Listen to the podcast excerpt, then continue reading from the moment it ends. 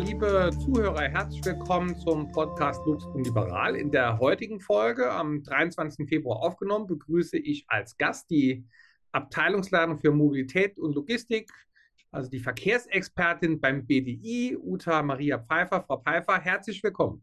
Ja, hallo Herr Luxic und vielen Dank für die Einladung zum Gespräch.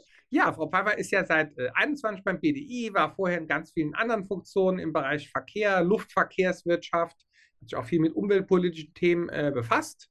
Und ähm, ja, insofern ein toller Gesprächspartner für das Thema Planungsbeschleunigung, was wir heute diskutieren wollen. Ähm, ja, da ist ja, äh, die Infrastruktur hat eine überragende Rolle, nicht nur für die Mobilität von Privatmenschen, sondern auch für die Wirtschaft, für die Logistik, da haben wir viel aus der Substanz gelebt und diskutieren ja da gerade gesellschaftlich, wie wir da besser und schneller werden können. Deswegen mal zum Einstieg die Frage, ja, was hat eigentlich der BDI mit äh, der Infrastruktur zu tun? Also das ist, man, man merkt es ja meistens oft erst, wenn es ausfällt. Was ist denn da die Sicht der deutschen Industrie auf das Thema Verkehrsinfrastruktur? Ja, Sie sprechen schon mal einen ganz guten Punkt an. Ähm, momentan leiden wir ja etwas unter dem Zustand der Verkehrsinfrastruktur. Und äh, die Bedeutung ist eigentlich relativ einfach. Es ist ein Standortfaktor für unsere Unternehmen. Äh, sie schauen halt eben schon, je nachdem, welches Gewerbe Sie haben, welche industrielle Sektor Sie betreuen, ähm, welche Infrastruktur Sie dann auch brauchen. Und das gilt zum einen natürlich für die Güter. Sie müssen halt schauen, dass Sie die Hilfs- und Betriebsstoffe, die Rohstoffe ähm, über die Infrastruktur bekommen, äh, nachher die fertigen Produkte. Aber das gilt natürlich auch äh, für die Mitarbeiter, weil jedes Unternehmen ist ja auf Mitarbeiter angewiesen und auch die müssen ja die Standorte äh, sehr gut erreichen. Und da gibt es ja ein paar prominente Beispiele, äh, warum sich ähm, Unternehmen ansiedeln. Wir haben ja hier im Berliner Umfeld zum Beispiel das natürlich auch etwas umstrittene Tesla-Werk. Aber wenn man dann schaut, warum haben die sich genau da angesiedelt, ähm, dann ist es so, dass die natürlich brauchten, wollten die gerne äh, klimaneutrale Energie haben, die sie in Brandenburg äh, bekommen werden. Dann äh, ist natürlich immer spielt das Thema Fachkräfte eine Rolle, aber auch die Verkehrsanbindung. Und äh, hier in Berlin, ähm, da liegen wir ja am Schnittpunkt von den transeuropäischen Verkehrsachsen, also zu, zwischen West- und Osteuropa.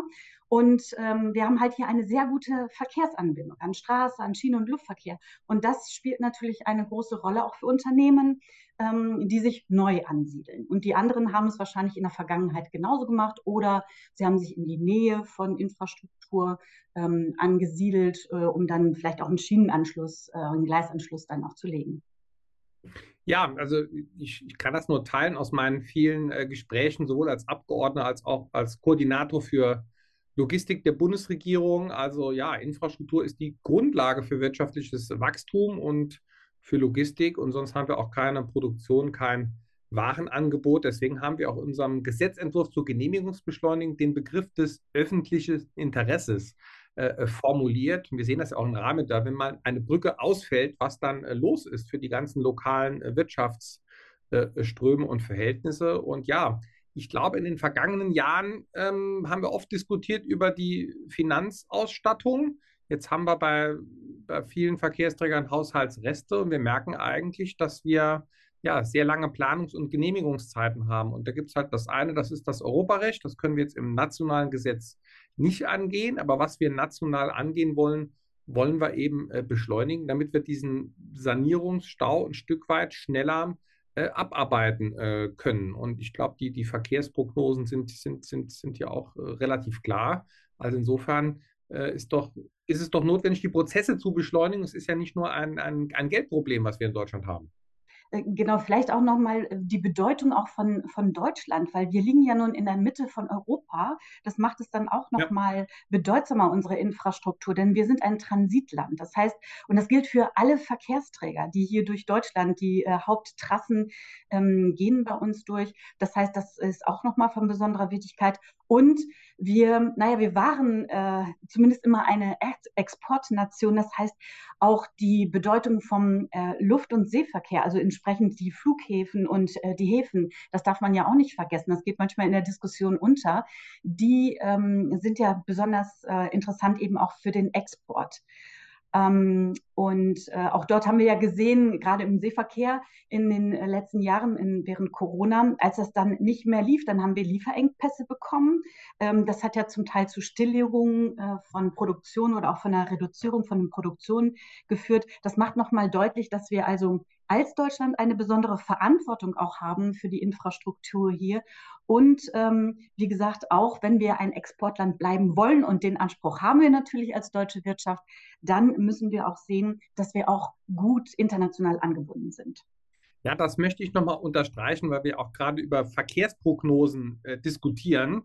Und das sind ja Prognosen, die macht nicht das Ministerium. Also wir haben da unabhängige Gutachter, die eben genau das aufgreifen, was Sie gesagt haben, die Häfen, die Flughäfen, was kommt von außerhalb. Und da gibt es eben ein paar große Faktoren. Also erstmal liegen wir in der Mitte von Europa. Deutschland ist auch in der Wirtschaftsstruktur ja äh, polyzentrisch und dann haben wir eine äh, Bevölkerung, die wächst. Wir dachten lange, die schrumpft, aber die wird wachsen auf 85, 86 Millionen. Die Wirtschaft wird zum Glück weiter wachsen. Dann diese Wirtschaftsstruktur und die Lage in, im Herzen von Europa, das sorgt eben dafür, dass die, ja, auch der, der Güterverkehr weiter äh, zunehmen wird und die Massengüter, die vor allem für Wasserstraße und Schiene wichtig sind, Kohle, Mineralöl aufgrund der Energiepolitik eher an Bedeutung verlieren.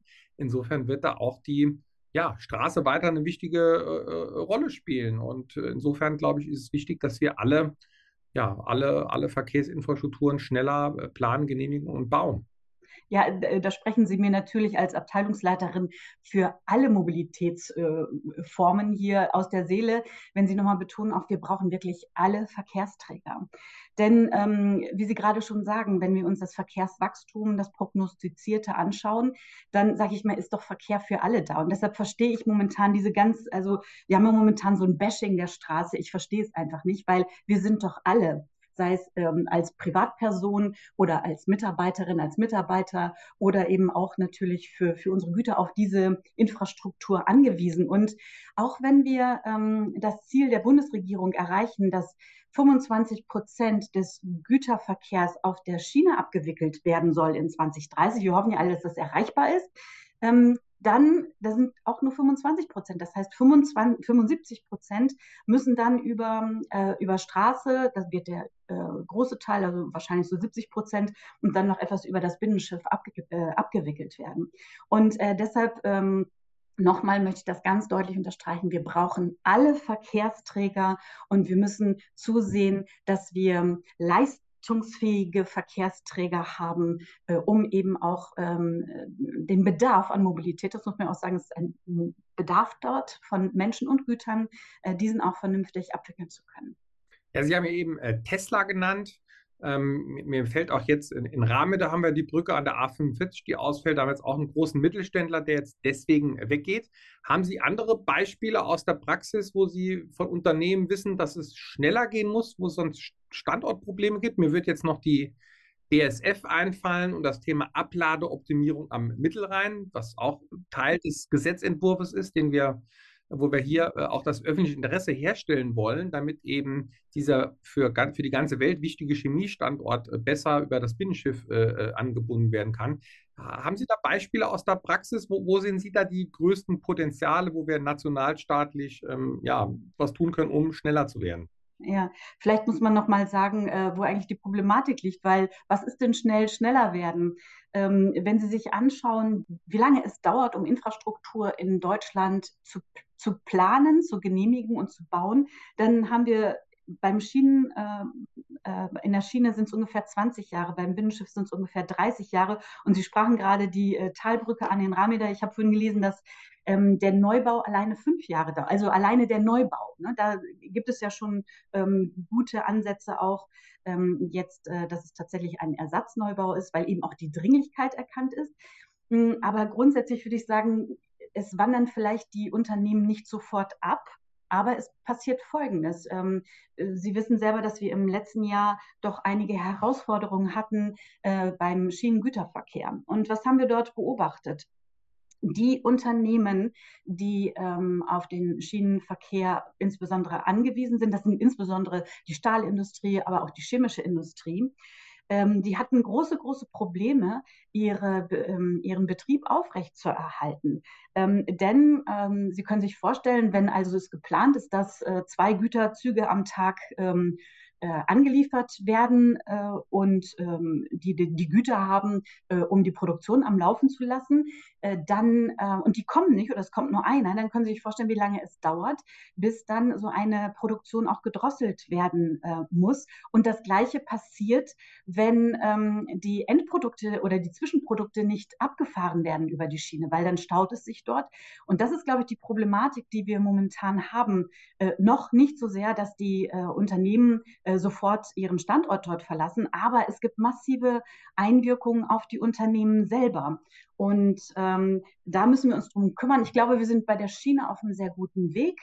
Ähm, dort soll es ja auch diese Generalsanierungen geben, aber auch bei diesen Generalsanierungen. Das wird kurzfristig Schmerzen mit sich bringen, ja. Genau, richtig. Und äh, richtig, das äh, ja kurzfristig, ja, ähm, also fünf Monate wollen Sie planmäßig bauen dort? Ja, sech, ja können sechs werden, ja.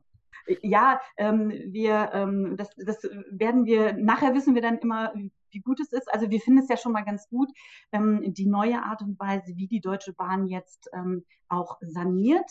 Das ist ja ein Paradigmenwechsel, der dort jetzt stattgefunden hat.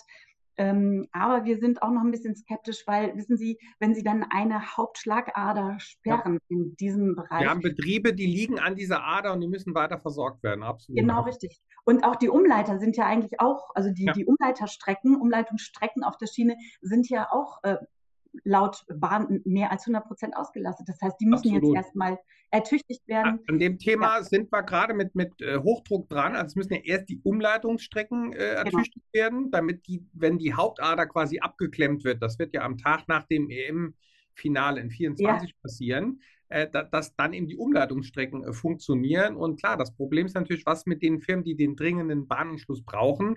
Da wird es dann mhm. Modelle geben, dass es hier kleine Zeitfenster gibt, wo man, es gibt ja auch auf der Schiene ähm, äh, Arbeiten, die, die, äh, oder auch äh, Güter, die herangefahren werden in die Baustelle, dass man den Baustellenverkehr, dieses Zeitfenster auch für diese Betriebe öffnet. Also das ist eine, eine ja. riesen logistische Aufgabe.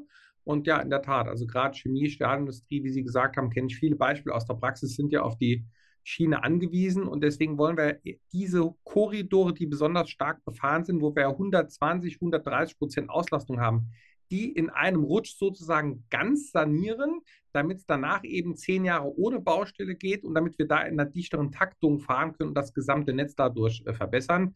Ja, das ist der Ansatz. Der wird in der Tat für diese Bauzeit von fünf bis sechs Monaten wird der große Schwierigkeiten mit sich bringen. Da haben Sie recht. Ja, und äh, jetzt muss man auch ganz äh, klar mal sagen, vielleicht auch nochmal ein, ähm, äh, ein Plädoyer für die Schiene. Also unsere Unternehmen würden gerne sehr viel mehr auf die Schiene verlagern. Also man äh, muss unsere Unternehmen nicht zum äh, Jagen tragen dort. Ne? Also ich habe immer den Eindruck, dass es, äh, dass äh, viele sich Gedanken darüber machen, wie man denn jetzt die Industrie zwingen kann, äh, mehr auf die Schiene zu verlagern. Äh, wir, wir müssen nicht gezwungen werden, sondern ähm, wir haben eine intrinsische Motivation, die Schiene auch zu nutzen. Nur was passiert gerade? Oder was wird dann auch in dem Fall passieren müssen, weil wir müssen ja irgendwo den Verkehr abwickeln. Das heißt, es wird auch für diese Zeiten eine Rückverlagerung auf die Straße ähm, äh, geben. Ähm, ganz einfach, weil wir die Möglichkeit, wir müssen ja irgendwo ausweichen, weil wir die Möglichkeiten ja. auf der Schiene nicht haben. Und ähm, das heißt aber nicht, dass die Verkehre nicht wieder zurückkommen, weil die Schiene hat natürlich große Vorteile auch. Ne? Ja, ja, total. Also gerade für äh, schwere Güter und lange Strecken, das erleben wir ja auch gerade, dass wir diese zusätzlichen Kohleverkehre haben zu den genau. Kraftwerken. Genau. Das belastet ja auch das Netz und hat auch schon teilweise zur Verdrängung von anderen Verkehren geführt. Aber es ist, wie Sie sagen, wir haben auch die ESG-Kriterien, die Klimaschutzvorgaben für die Unternehmen. Ich ja. habe ganz, ganz viele Unternehmen, die wollen gern mehr auf die Schiene, nur diese Hauptkorridore, also die sogenannte Riedbahn ist ja einer davon, äh, das Mittelrheintal, andere äh, Hamburg wird ja auch drankommen, ähm, die sind einfach jetzt schon überlastet und da gibt es eben keine verlässlichen Güterverkehre oder auch fast oder wenig freie Kapazitäten. Deswegen gehen wir ja eben daran, weil das so dicht besiedelt ist, dass der Neubau dort äh, schwierig ist. Aber äh, in, in der Tat, da sind wir limitiert und wollen einfach durch die Digitalisierung der Schiene da mehr Kapazität drauf bekommen. Also Verlagerung mhm. sind wir uns, glaube ich, einig, ist wichtig. Also übrigens auch in, Im Gesetzentwurf wollen wir den gesamten Deutschlandtakt zum öffentlichen Interesse erklären. Da gibt es ja übrigens auch einzelne Projekte, Alpha E, wo die Landesregierung Niedersachsen äh, kritisch ist. Also das ist alles nicht so einfach. Aber, und selbst wenn wir das alles ausbauen auf der Schiene, was dauern wird, was vor Ort umstritten ist, wird es eben trotzdem diesen Zuwachs auch auf der Straße geben, weil eben das Paket nicht per Schiene ankommt und eben das Wachstum auch so groß ist, dass nicht die Schiene absorbieren äh, kann. Und ja, deswegen äh, würde ich mal gerne auf das Thema der, der Brücken äh, eingehen, was, glaube ich, im Moment die absoluten Achillesfersen sind in ja. unserer äh, Infrastruktur. Da haben wir dieses äh, Brückenprogramm, das wir in den bis 2030, ein paar haben wir schon angefangen, 4000 äh, Brücken machen wollen und müssen. Ähm, ja, wir sehen ja, glaube ich, auch gerade in, in Nordrhein-Westfalen, Rahmede, was das bedeutet, wenn so eine Brücke ausfällt. Da haben wir jetzt auch mit, in Leverkusen zum Beispiel ein, ein schwieriges Dreieck, wo ja auch die Chemieindustrie sitzt. In Duisburg der Brückenzug zum Duisburger Hafen. Und das sind alles Brücken, wo wir in Zeitdruck äh, kommen. Und deswegen wäre es, glaube ich, äh, wichtig, was wir wollen, ist ja die äh, Erleichterung durch die UVP-Freistellung. Ähm, auch wenn Brücken nicht eins zu eins neu gebaut werden, sondern sich baulich verändern und eben hier eine erstinstanzliche Zuständigkeit des Bundesverwaltungsgerichtes, damit wir eben den Rechtsweg verkürzen. Weil ich glaube, gerade in NRW, also wenn ich jetzt an Leverkusen und Duisburg denke, das sind kritische Brücken und wenn die nicht rechtzeitig fertig werden und die Gefahr sehen wir heute schon, weil es da auch Diskussionen gibt, wie man so eine Brücke baut, äh, da können wir ganze Teile der Industrie sonst äh, ja leider abhängen. Das darf nicht passieren. Ja, genau. Also das sieht man ja, äh, also die Rheinmetall äh, äh, die Schallbrücke in Ramil, die muss natürlich jetzt immer herhalten, weil sie ein äh, wunderbares Beispiel, oder wunderbares Beispiel ja eigentlich eher nicht, sondern ein, ein Beispiel dafür ist, ähm, welche Ausmaße es annehmen kann, wenn ähm, solche Brücken einfach äh, stillgelegt werden müssen aus sicherheitstechnischen Gründen. Ähm, Sie haben es gerade angesprochen, die, ähm, Sie haben ja in, der, ähm, im, in den letzten Jahren wurde ja auch einige schon ähm, an an Beschleunigungen beschlossen. Nur äh, insbesondere bei den Brückenneubauten äh, oder Ersatzbauten ist ja etwas passiert, ähm, ja, womit alle wahrscheinlich gar nicht gerechnet haben. Ähm, sie haben halt gesagt, okay, es ist ein Ersatzneubau und äh, dann ähm, braucht es keine Planfeststellung. Das kann man ja auch ähm, irgendwie nachvollziehen. Es war vorher eine Brücke da, es kommt wieder eine Brücke hin. Wo ist eigentlich das große Problem? Natürlich gibt es am Rande immer Dinge, die man beachten muss. Wir wollen ja auch ähm, Mensch, Natur und Tiere schützen. Ähm, aber, und deshalb warten wir so dringend auf die Einigung der Bundesregierung, ähm, die dann ja erkannt hat, ähm, dass es schwierig ist äh, oder dass es meistens nicht so ist, dass eine Brücke eins zu eins gebaut wird. Das heißt, wir müssen sie ja anpassen, auch gegebenenfalls an neue Verkehrsmengen, auch wenn einigen das nicht passt. Aber diese Brücken sind ja auch 60 Jahre alt. Das heißt, vor 60 Jahren hatten wir einen ganz anderen Verkehr. Das heißt, wenn jetzt Brücken neu gebaut werden müssen, dann muss man schon auch gucken, können denn diese Brücken überhaupt äh, die neuen Verkehrsmengen aufnehmen? Oder zum Beispiel ähm, äh, und, und das war ja bislang nicht abgedeckt, ne, wenn sie jetzt zum Beispiel dadurch breiter werden würden. Oder auch, ähm, man überlegt, man könnte auch einen Fahrradweg äh, ergänzen. Oder aus Sicherheitsgründen braucht man Standstreifen oder das Thema Lärmschutz. Das waren ja alles so Dinge, die noch nicht berücksichtigt wurden. Und wo es jetzt gut ist, dass das äh, erkannt wurde und ähm, dass es wenigstens teilweise dort ähm, äh, angepasst wird. Ähm, ja, und ähm, ja, dann kommen wir natürlich noch zum Thema ähm, Naturschutz, was bei dieser ganzen Systematik oder bei dieser ganzen Genehmigung natürlich auch immer eine große Rolle spielt. Ich glaube, wir alle haben dafür Verständnis und ähm, tragen das auch mit, dass man auch schon guckt, ähm, wie nachhaltig ist das Ganze auch. Aber irgendwo wird dann doch die Brücke gebraucht, wie Sie das vorhin ja auch schon erzählt haben. Und ähm, dann muss auch klar sein, dass wieder eine neue Brücke dahin kommt ja, also wie gesagt, da haben wir gerade ganz aktuelle, schwierige Themen, vor allem NRW. Wie gesagt, Duisburg gibt es einen ganzen Brückenzug hin zum Hafen Duisburg, wo wir wissen, die hält jetzt vielleicht noch sechs, sieben, acht Jahre. Gibt es Streit mit der Stadt Duisburg, wie man sowohl den Brückenzug als auch den Anschluss äh, ausbaut. Genehmigungsverfahren kann Jahre dauern. In äh, ähnlich in Leverkusen sitzt ja sehr viel Chemie, Chemie und da haben wir sehr, sehr hohe Fahrzeugmengen, 120.000 und mehr pro, äh, pro Tag. Wenn sowas natürlich mal äh, ausfällt, dann äh, bekommen wir ein Problem. Deswegen ist, glaube ich, diese Verkürzung auch des Rechtsweges äh, notwendig. Wie gesagt, die Interessen werden ja weiterhin abgewogen, nur wir können uns nicht leisten, das äh, zehn Jahre zu diskutieren. Und in, ja, in Ramede haben wir jetzt das Baurecht für die Brücke, nur ist da unten drunter ein Galvanikbetrieb, den man ein Stück weit rückbauen muss. Und das sind jetzt wiederum Probleme außerhalb des Planungsrechts. Das ist sehr äh, kompliziert aufgrund der, ähm, ja, der Umweltbegleitung, die dort gemacht werden muss, wegen den, wegen den äh, Chemikalien ja, wahrscheinlich. Chemikalien äh, etc. Und ja, da hängt es jetzt im Moment dran. Und wenn wir das Problem gelöst haben, kann die Brücke auch gesprengt werden, um dann äh, neu zu bauen. Also es ist manchmal nicht immer nur das Planungsrecht, sondern auch Eigentumsfragen unterhalb solcher Brücken. Und ja, wenn man das jahrelang äh, nicht macht, dann kann es dazu führen. Und ja, da von der Sorte Brücke haben wir noch einige in Deutschland. Deswegen ist das, glaube ich, wirklich ja, dringend, dass wir da weiterkommen. genau. Und es sagt ja, hat doch keiner behauptet, dass es einfach ist.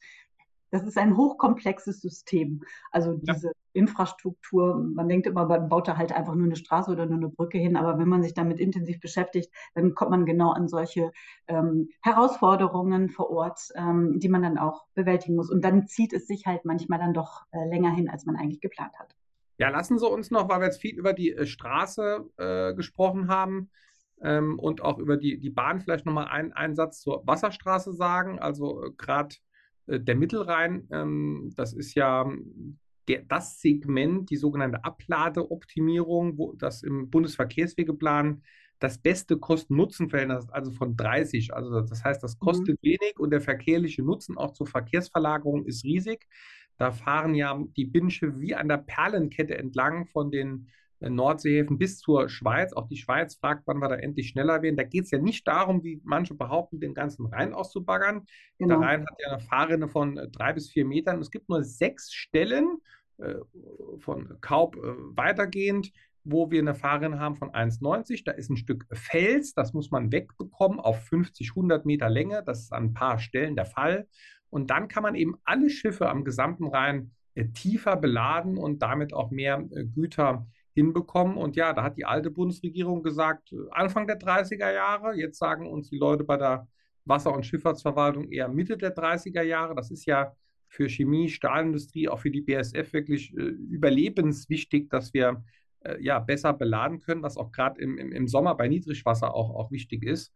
Ähm, ja, also die Wasserstraße, was sehen Sie da generell für, für Potenzial? Die wird ja oft vergessen in der Verkehrsinfrastrukturdebatte.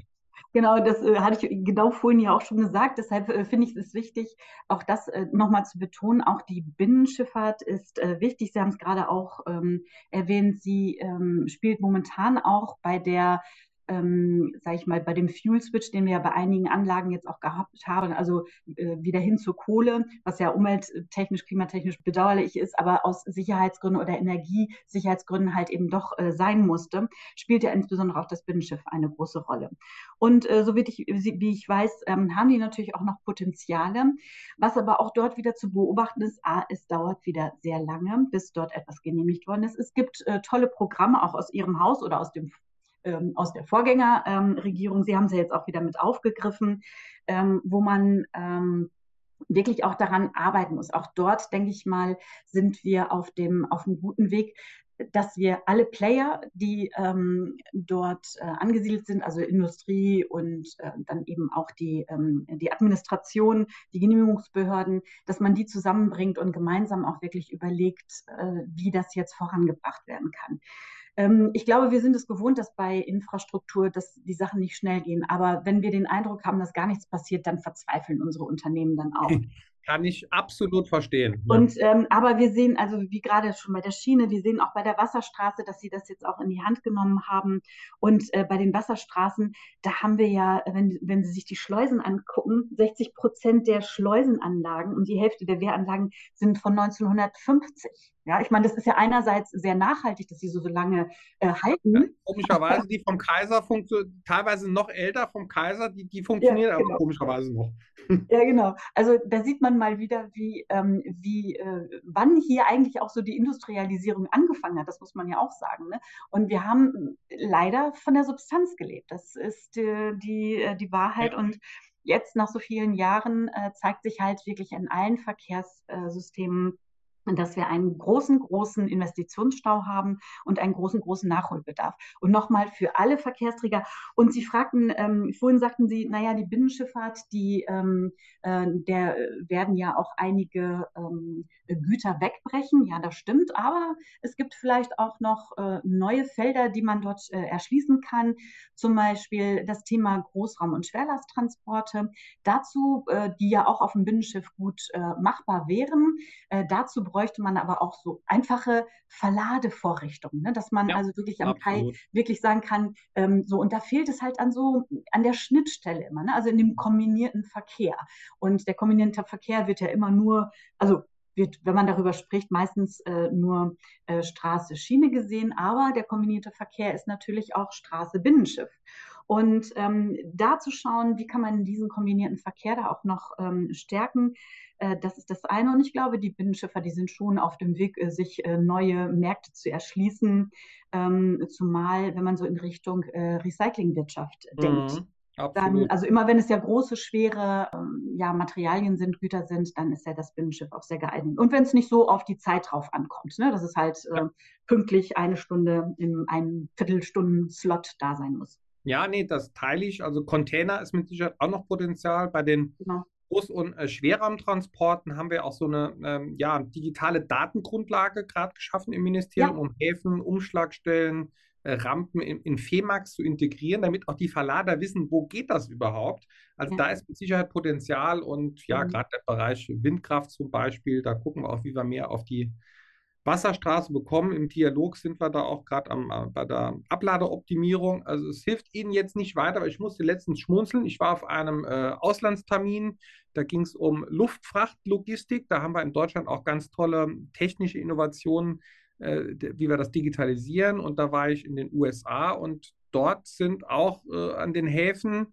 hatte ich dann Austausch mit, mit, mit Häfen dort. Also die haben ähnlich lange Planungszeit und das im Land des äh, Kapitalismus. Das soll es jetzt nicht besser machen, aber das zeigt, äh, beim Wasser haben wir eben auch viel Europarecht. Das ist die Wasserrahmenrichtlinie, die ein paar Schwierigkeiten mit sich bringt. Aber da müssen wir dringend besser werden. Da ist, da, das ist der Verkehrsträger, wo, sage ich mal, noch Platz wäre. Ähm, ja, insofern müssen wir auch an die Schleusen und Wehre ran, da haben Sie recht. Die sind oft vom Kaiser, noch funktionieren sie, aber die Rate der Sanierung ist da zu langsam. Also wenn ich schaue, wie viele ja. Äh, Schleusen wir pro Jahr machen, das dauert zu lange, liegt aber auch daran, dass wir wenig Firmen im Wasserbau haben. Deswegen haben wir da auch hohe äh, Preissteigerungen. Ja, jetzt kommen wir natürlich dazu, warum haben wir denn... Die Bauindustrie das denn alles hin, Frau Pfeiffer? Die behaupten, die können das alles. Die sagen mir auch, Rahmende würden die in zwei Jahren bauen. Also gucken wir mal.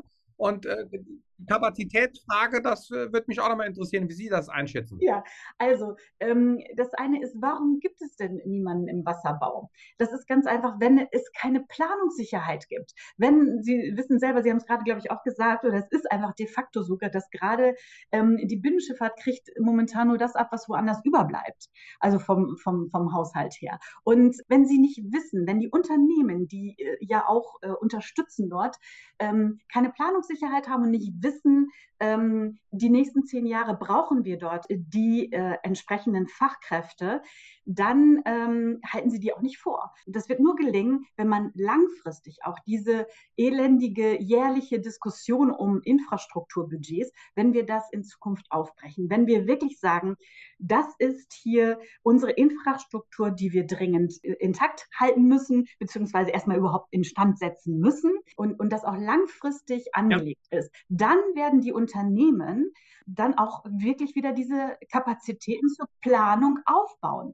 Und äh, ich finde es sehr traurig, dass mir letztens jemand sagte, wir könnten sehr viel mehr unterstützen bei der Schiene. Aber ich habe jetzt meine, äh, meine äh, Ingenieure und meine Planungskapazitäten, ähm, die machen jetzt Projekte im Ausland. Und das hm. passiert halt. Also bei, bei, der Schiene, da haben wir ja das, das ist ja die Leistungs- und Finanzierungsvereinbarung, die hat auch Probleme, weil die eben diese Korridorsanierung nicht erlaubt. Also die erlaubt ja, ja nicht das, das Neue. Da sind wir gerade dran. Ich glaube, auch bei der Straße brauchen wir so eine Art Finanzierungsvereinbarung. Da sind wir auch drüber am Nachdenken. Und Wasserstraße haben Sie recht, müssen wir dauerhaft auf einem hohen Niveau verstetigen. Also viel zu tun. Frau Pfeiffer, ganz lieben Dank für Ihre Ideen und den äh, Input. Und ja, danke für das spannende Gespräch. Ja, es hat mir sehr viel Freude gemacht, Herr Luxic. Bis bald. Vielen Dank. Schön, das freut mich. Wir bleiben im Kontakt zu dem wichtigen Thema. Also wir haben, glaube ich, mitgenommen, Infrastruktur ist nicht nur für die Bürger, auch für unsere ganze Wirtschaft wichtig. Deswegen müssen wir schauen, äh, Geld ist eigentlich da, kann auch immer noch mehr werden, aber wir müssen jetzt vor allem schauen, dass wir die Prozesse beschleunigen, damit wir unsere personellen Ressourcen da auch gut und richtig einsetzen. Glaube ich, ein wichtiges Thema. Ich hoffe, der Podcast hat Spaß gemacht. Ich freue mich über ein Like oder eine gute Bewertung. In dem Sinne, alles Gute und bis bald.